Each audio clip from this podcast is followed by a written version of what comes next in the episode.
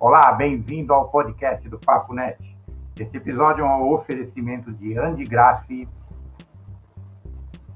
Grupo Editorial Escortece, APS Eventos Corporativos, Alpha Graphics, Isidora Web to Print, Virtual Bag, Contact Me e Conta Fácil.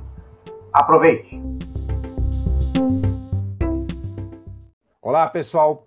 Paulo Adair para mais um bate-papo aqui no Papo Net. Hoje voltando ao tema eventos, um tema que me é muito caro e que, que, que me preocupa muito, porque o setor de eventos está hoje, talvez, há mais de um ano parado. Acho que foi 14 ou 15 de março do ano passado que esse setor foi paralisado. e até hoje não voltou. Ele não foi considerado essencial. Chegou-se a fazer algum movimento para eventos em pé, eventos sentados.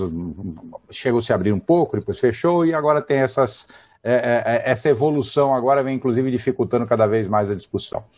Mas é uma discussão é, é muito válida. Nós temos que continuar discutindo, continuar falando porque tem, tem vários aspectos muito importantes de eventos que as, dá a impressão que não estão sendo levados em conta. E para falar sobre isso, ninguém melhor do que Fátima Facuri, presidente da ABOC Brasil, a Associação Brasileira dos Organizadores de Eventos e Congressos, também diretora do Sindipron São Paulo e diretora da Open Brasil Eventos.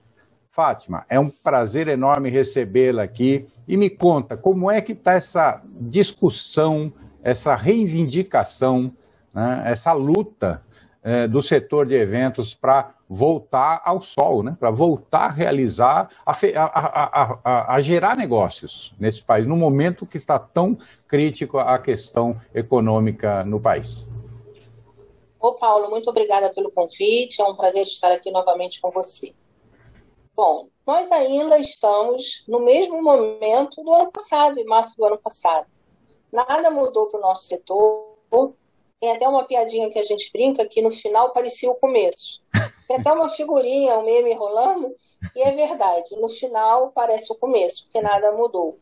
Por mais que nós, né, o setor se uniu, que nós tenhamos criado é, o protocolo, um protocolo único do nosso setor e uma parceria da UBRAF, a Abrace, a BIOC.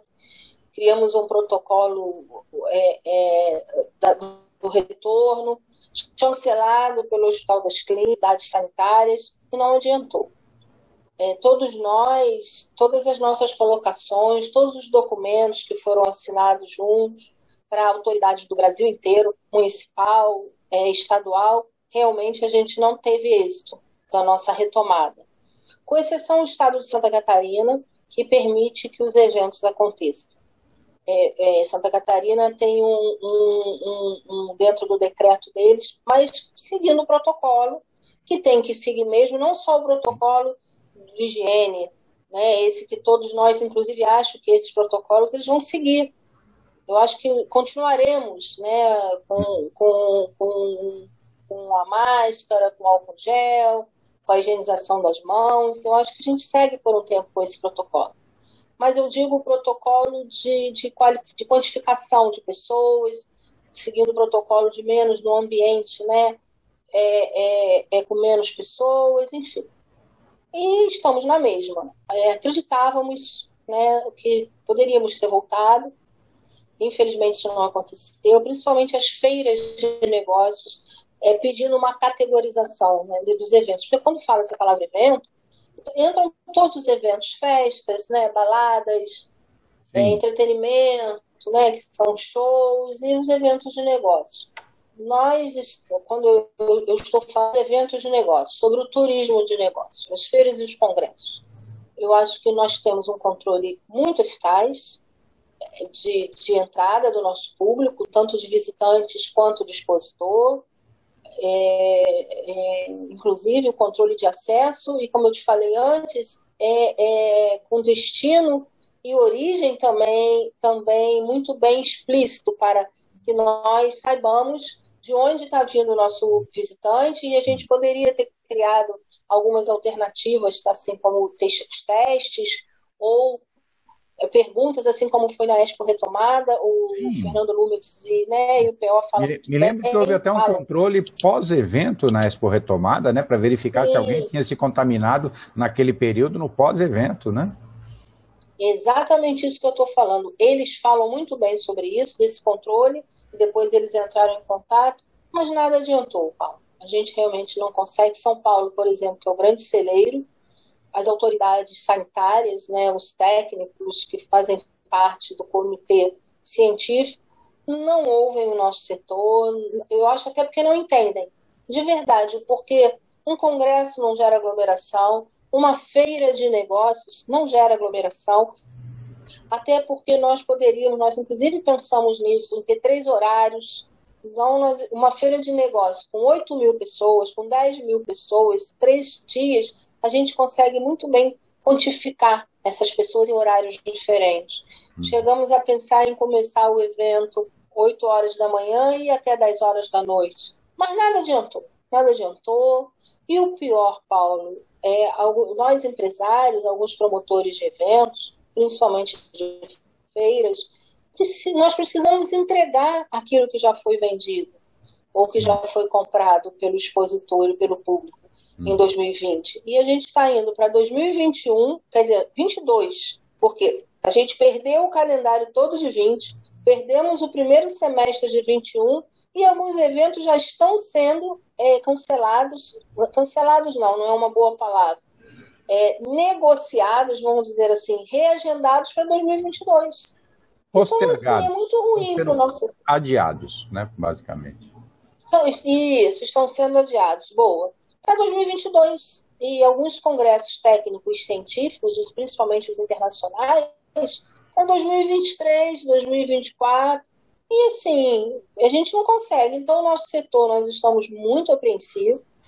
Inclusive, o, o setor se uniu para construir essa pauta no governo federal, que é o PERSE, né? Sim. que é o PL 5638, que uhum. é um uhum. PL muito importante para o nosso setor acreditando, conseguimos né, avançar, foi votado no, no Congresso, foi para o Senado, depois voltou para a segunda etapa do Congresso, tudo aprovado. Estamos aguardando agora a sanção do presidente hum. para regulamentar. E é isso, é o que a gente espera que é um socorro para o nosso setor. Fora isso, Paulo, a expectativa é que alguns, é, alguns empresários consigam realmente realizar os eventos agosto de 2021. Né, os eventos proprietários, os empresários mais audaciosos, vamos dizer assim, que têm o poder da decisão, a gente fala, vamos fazer. Eu mesmo sou uma que tem o evento agendado para agosto de 22, de, agosto de 21, aí em São Paulo. Sim. Mas isso é uma vontade, né? Isso é uma vontade. Sim, existe, existe evento agora, agendado agora para junho, né? Para junho, para começo de junho, para para julho? É, existem eventos, é, existem eventos agendados, mas eu já acho difícil a realização. Acreditando na, na, que... na nossa área gráfica mesmo, a área que nós atuamos aqui, nós temos a Future Print e a, e a, e a FESPA, né? A FESPA Brasil Sim. também deve estar acontecendo. Agora ainda no Mês primeiro semestre, né? Ainda no, ainda no primeiro semestre, né? A, a FESPA é. acho que é dia 24 de, de junho, eu espero que aconteça, que até lá... É, eu vi, que é no mês 6. Seja, né? Tomara, eu acredito que se a gente agora em maio tivermos um avanço nas vacinas, né, no maior número da população, maior número de pessoas vacinadas, talvez a gente consiga pelo menos 50%, vamos dizer assim, Sim. né? Esperamos, esperamos, né? Isso é um sonho, vamos dizer assim. Mas se, se essa negociação da Rússia é, ela vier, mais essa, esse apelo à ONU, né, que o presidente do Senado e o presidente da Câmara fizeram. Então, eu tô, eu tô, eu tô assim, positiva, eu tô no pensamento, eu sempre tive um pensamento positivo. Certo. Agora me diga, me, me diga, você tem números de, de quanto? Porque eu me lembro, eu não vou lembrar, eu não vou lembrar com, com precisão agora dos números. Houve uma pesquisa há, há alguns anos, eu acho que vocês inclusive chegaram a participar, do, do volume né, de, de, de negócios que, que, que, que, esse setor gera só com os feiras e negócios e, e, e os congressos. Né? É um volume gigantesco. Né? E, e você mesmo já citou aqui em, em, outras entrevistas que são 54 setores movimentados. Né? Dá para quantificar quantas pessoas estão afetadas pela paralisia no setor de eventos? É, olha só, são milhares de empresas né, e milhões de empregos. Sim. Falando um pouco do número de negócios, eu e o Armando, num estudo muito próximo, né, nada de chute, tirando o número de São Paulo, que a gente fala em algo em torno de 300 e poucos bilhões de reais estão em feiras. Se a gente levar para um âmbito nacional, a gente, tá, a gente acha, acha não, eu tenho certeza que a gente chega no número de um trilhão de reais Nossa. na economia nacional só das feiras e congressos. Nossa. Porque esse número é muito fácil, né? É só você quantificar a quantidade dos eventos, foi assim que a gente fez, Sim. usando o dimensionamento econômico de 2013.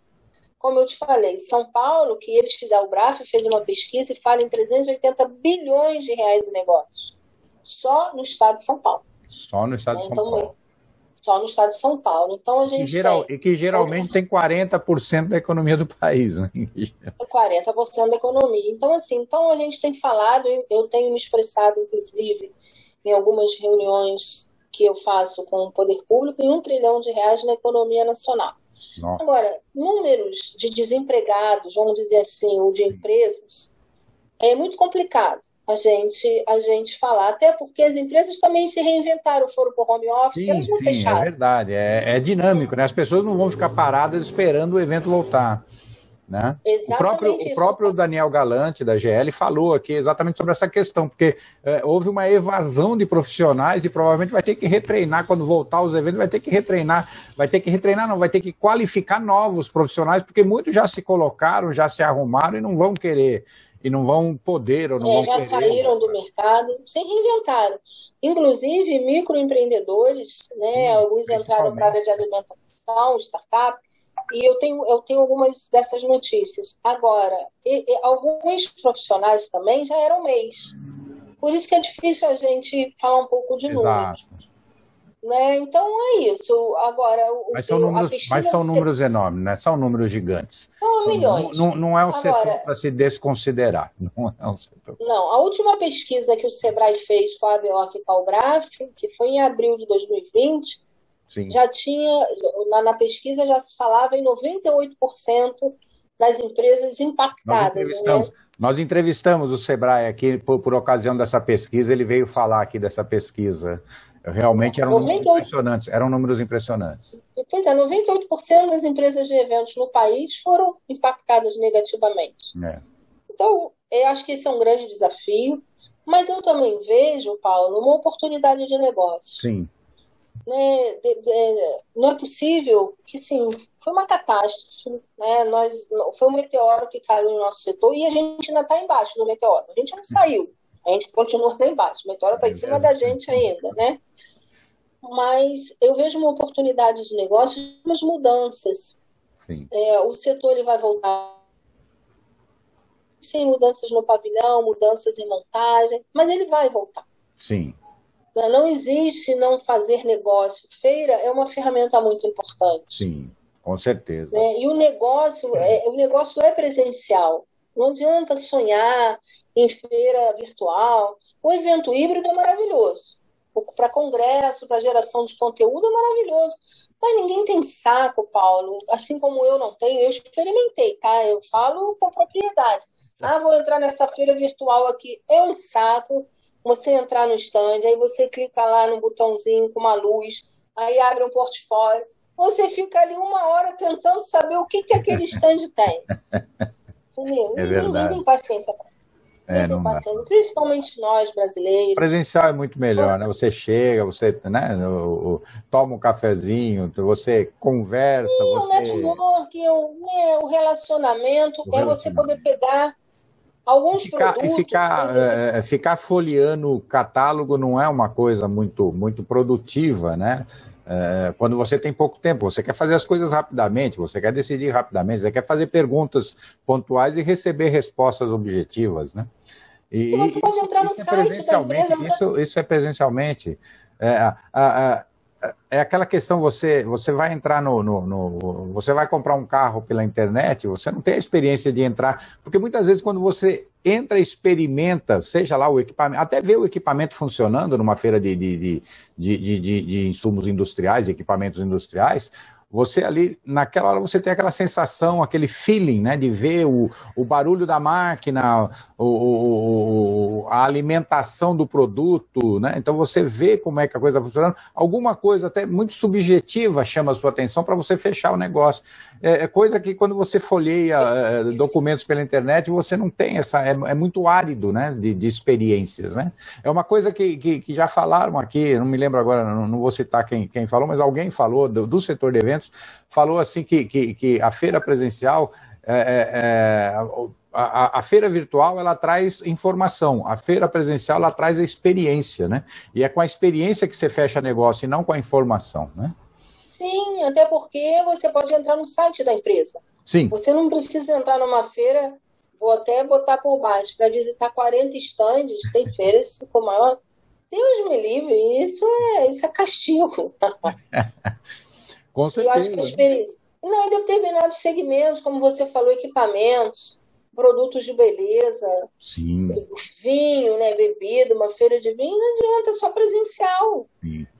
Não tem, você vai degustar vinho tem, como? Não tem graça ir numa feira de vinho pela internet, realmente. Deus me livre. Aí você entra no site, dependendo, né? Tem, existem esses sommeliers que eles, eles, eles conhecem bem a marca, sim, enfim. Sim. Né? É, perfeito. Bom, estamos chegando ao final aqui da nossa, da nossa entrevista, Fátima. Obrigado aí pela sua presença, obrigado pela sua disposição em falar com a gente. Eu gostaria de deixar aí os minutos finais aí para você se despedir dos nossos seguidores deixar sua mensagem para os nossos seguidores. Muito obrigado pela presença aqui. Obrigada a você, Paulo. Bom, para o nosso setor, eu digo que vai passar. Eu acho que nós temos que ter essa fé, esse foco e entendermos realmente os nossos desafios é, ficarmos atentos às mudanças é muito importante, porque o, o mercado volta, mas de uma maneira diferente, principalmente nesse primeiro momento. Diferente que eu digo em layout, né? Estandes padronizados, a gente tem hoje a obrigação de procurar o melhor, melhor layout, diferente, mas que atenda bem o expositor e o público, para que o ambiente de negócios que de uma feira ele ele ele consiga é, é, é, entregar né, o objetivo, porque a gente tem que pensar na entrega. Como que o, que o visitante vai estar tá entrando no nosso evento, como ele vai receber depois disso tudo Sim. o produto. É nesse sentido que eu quero dizer. Então é isso, que a gente espera que segundo semestre de 2021 a gente consiga realmente um retorno tomara, e tomara. que o negócio vai voltar. A tomara. gente tem que estar focado agora no nosso negócio.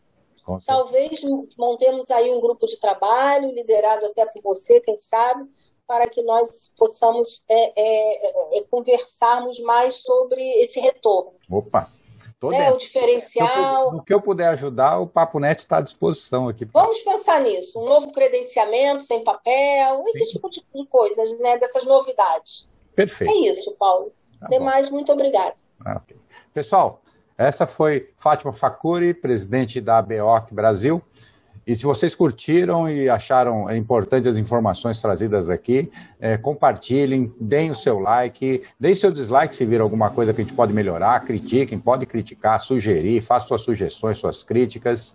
É, não se esqueçam de inscrever no canal, se ainda não fizeram. Ative as notificações para serem avisados dos próximos bate-papos e das próximas lives que nós fizemos aqui. Estamos cheios de novidade aqui no Papo Net, tem novas lives pintando, estamos elaborando novos trabalhos aí.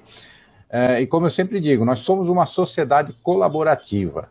A humanidade é colaborativa e a civilização é o fruto dessa colaboração. Nós criamos aldeias, cidades, países, impérios é, com colaboração, trabalhando em conjunto. E pela primeira vez na história da humanidade, nós temos as ferramentas tecnológicas para complementar essa colaboração, sem nos preocuparmos com distanciamento pessoal, isolamento social, fronteiras ou até mesmo idioma. Então, utilize as novas tecnologias para complementar a colaboração, não para substituir, para complementar a colaboração. E Nos vemos no próximo bate-papo aqui no Papo Net. Obrigado e até a próxima.